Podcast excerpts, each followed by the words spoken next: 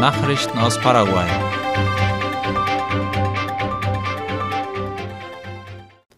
Sieben Paraguayer werden aus Israel evakuiert. Das Sekretariat für Rückkehr hat laut Ultima Hora bestätigt, dass sieben paraguayische Staatsbürger am Mittwoch Israel verlassen und nach Paraguay zurückkehren werden. Laut der Behörde waren sie als Touristen nach Israel gereist. Weitere 21 paraguayische Touristen warten auf eine Ausreise. Laut dem Außenministerium leben rund 160 Paraguayer in Israel. Die Regierung unternehme Maßnahmen, um sie zu evakuieren, hieß es. Kleinbauern erhalten über 2200 Landeigentumsurkunden von INDIRT. Das Nationale Institut für ländliche Entwicklung und Landbesitz INDIRT kündigte an, dass in den kommenden Tagen 2230 Landeigentumsurkunden an Kleinbauern im ganzen Land vergeben werden. Darüber schreibt die Zeitung La Nación. Diese Zahl übertrifft bei weitem den bisherigen Jahresdurchschnitt von vergebenen Urkunden. Der Direktor des Informationssystems für nationale Landressourcen, Sirt Bernardo Sosa, erklärte, dass jährlich 927 Titel vergeben werden. Die vermehrten Titelübertragungen seien deshalb möglich, weil man die Prozesse verbessert habe, so Sosa. Auch die Verfahren in Zusammenarbeit mit anderen Institutionen und öffentlichen Registern wurden demnach optimiert. Sosa erklärte, dass in 83 Jahren nur 5 Prozent der Landtitel vergeben worden seien. Die derzeitige Verwaltung von Indirt hat sich zum Ziel gesetzt, mindestens 47 Prozent von den Grundstücken zu titulieren, die sie verwalten In Ciudad del Este sind mit einem Solidaritätslauf Spenden für Krebspatienten gesammelt worden. Darüber berichtet La Nación. Die Vereinigung der Krebspatienten von Alto Paraná hat mit Unterstützung von Sportlern aus dem Departement und ihren Verbänden die Solidaritätsveranstaltung Running Rosa organisiert. Laut der Vorsitzenden der Vereinigung Leonarda Arevalos fand der auf der Avenida del Lago von Ciudad del Este statt. Arevalos sagte, dass etwas mehr als 400 Läufer an der Veranstaltung teilgenommen hätten. Mit der Anmeldung von erwachsenen Läufern und Kindern wurden mehr als 30 Millionen Guaraníes gesammelt. Die Idee war gewesen, den Monat Rosa Oktober zu nutzen, um das Bewusstsein für die Bedeutung der Früherkennung von Brustkrebs zu schärfen. Das gesammelte Geld geht in einen Fonds, der dabei hilft, die Behandlungskosten für weniger bemittelte Menschen zu decken In Amambay sind ein Hubschrauber und Waffen aus einem mutmaßlichen Drogenlager beschlagnahmt worden. Die nationale Antidrogenbehörde Senat ist laut La Nation am Montag auf ein mutmaßliches Drogenlager gestoßen in einem Waldgebiet im Distrikt San Capitan an der Grenze zu Brasilien. Beschlagnahmt wurde ein Hubschrauber, Schusswaffen und Tarnkleidung sowie 250 Kilogramm Kokain. Der Hubschrauber war nach Angaben der Senat unter Zelten und Ästen versteckt. Ein Teil des Nummernschilds war ebenfalls unlesbar gemacht worden, um eine Identifizierung zu verhindern. Verhaftet wurde bei der Operation niemand, da der Tatort verlassen war. Vermutet wird, dass das Versteck einer Gruppe brasilianischer Drogenhändler gehörte Bis 2050 soll Paraguays Energiepolitik aktualisiert werden. Dazu hat Staatspräsident Santiago Peña eine Arbeitsgruppe gegründet, an der alle Institutionen beteiligt sind, die sich mit Energiefragen beschäftigen. Darüber schreibt die staatliche Nachrichtenagentur IP Paraguay. Die Ministerin für öffentliche Bauten und Kommunikation Claudia Centurion erklärte, dass die Energiepolitik in Paraguay im Jahr 2016 auf den Weg gebracht worden sei. Die Aufgabe der neuen Verwaltung sei eine Umstrukturierung mit Fokus auf den Verbraucher, so Centurion.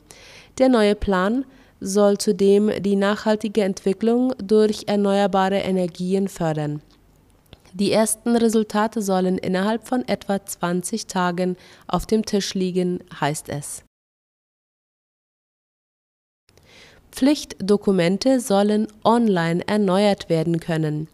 An der Umsetzung eines entsprechenden Gesetzes arbeitet das Ministerium für Kommunikation und Informationstechnologie MITIC zusammen mit anderen staatlichen Institutionen. Darüber schreibt das Nachrichtenportal OI. Auf einer Sitzung waren verschiedene Aspekte erörtert worden, unter anderem die Verknüpfung der Datenbanken über das vom MITIC verwaltete Informationsaustauschsystem SI Dadurch sollen Dokumente online erneuert werden können, beispielsweise Personalausweis, Führerschein oder die Fahrzeugzulassung. Die Dienstleistungen sollen über die sogenannte elektronische Identität auf dem Regierungsportal Portal Paraguay zur Verfügung stehen. Das Gesetz über die digitale Erneuerung von Pflichtdokumenten war im September letzten Jahres von der Abgeordnetenkammer verabschiedet, aber noch nicht von der Regierung umgesetzt worden. Nachrichten aus aller Welt. EU setzt humanitäre Hilfe an palästinensische Bevölkerung fort. Das haben Sprecher der EU-Kommission in Brüssel laut dem ORF bekräftigt. Die humanitäre Hilfe der EU werde so lange wie nötig fortgesetzt, hieß es. Fast 28 Millionen Euro sollen im Jahr 2023 in humanitäre Hilfsprojekte in Palästina einfließen. Die Unterstützung der palästinensischen Behörde sei keine humanitäre Hilfe, hieß es von Seiten der EU. Auch EU-Außenbeauftragter Josep Borrell appellierte heute vor einem Krisentreffen der EU-Außenminister für eine Fortsetzung der humanitären und Entwicklungshilfe für die palästinensische Bevölkerung. Mexiko beruft einen Migrationsgipfel in Chiapas ein. Der mexikanische Präsident Andrés Manuel López Obrador hat gestern laut der Deutschen Welle gesagt, dass er am 22. Oktober an der Grenze zu Guatemala einen Migrationsgipfel veranstalten werde, und zwar mit führenden Politikern aus elf lateinamerikanischen Ländern. Der mexikanische Staatschef kündigte zudem die Teilnahme der Präsidenten von Ecuador, Kolumbien, El Salvador, Honduras, Belize, Guatemala, Venezuela, Haiti, Kuba, Costa Rica und Panama an.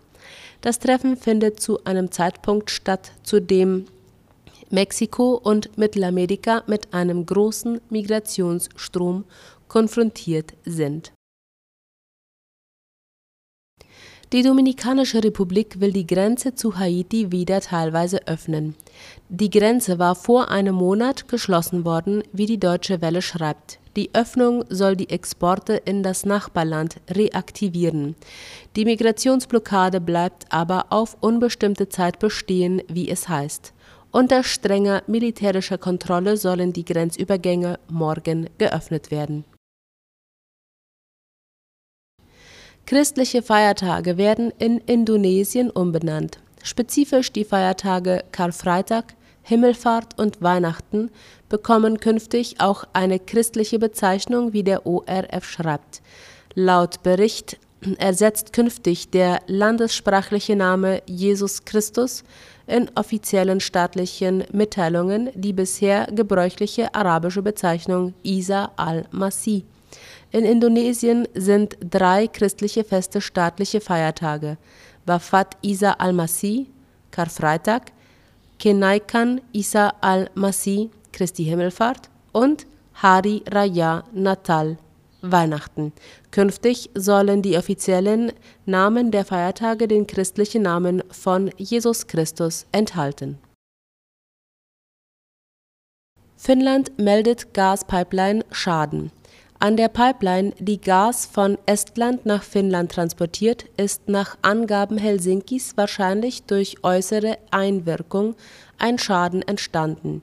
Es sei wahrscheinlich, dass der Schaden sowohl an der Gaspipeline als auch an dem Telekommunikationskabel das Ergebnis äußerer Einwirkung sei, erklärte der finnische Präsident Sauli Niinistö heute laut dem österreichischen Rundfunk.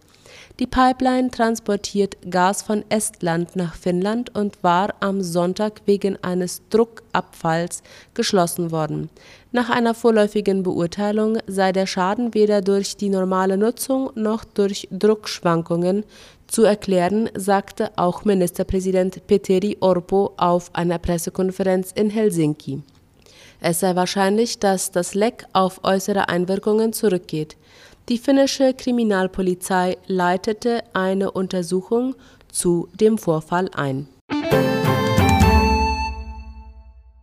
Soweit die Nachrichten heute am Dienstag. Ich wünsche einen angenehmen Abend. Auf Wiederhören.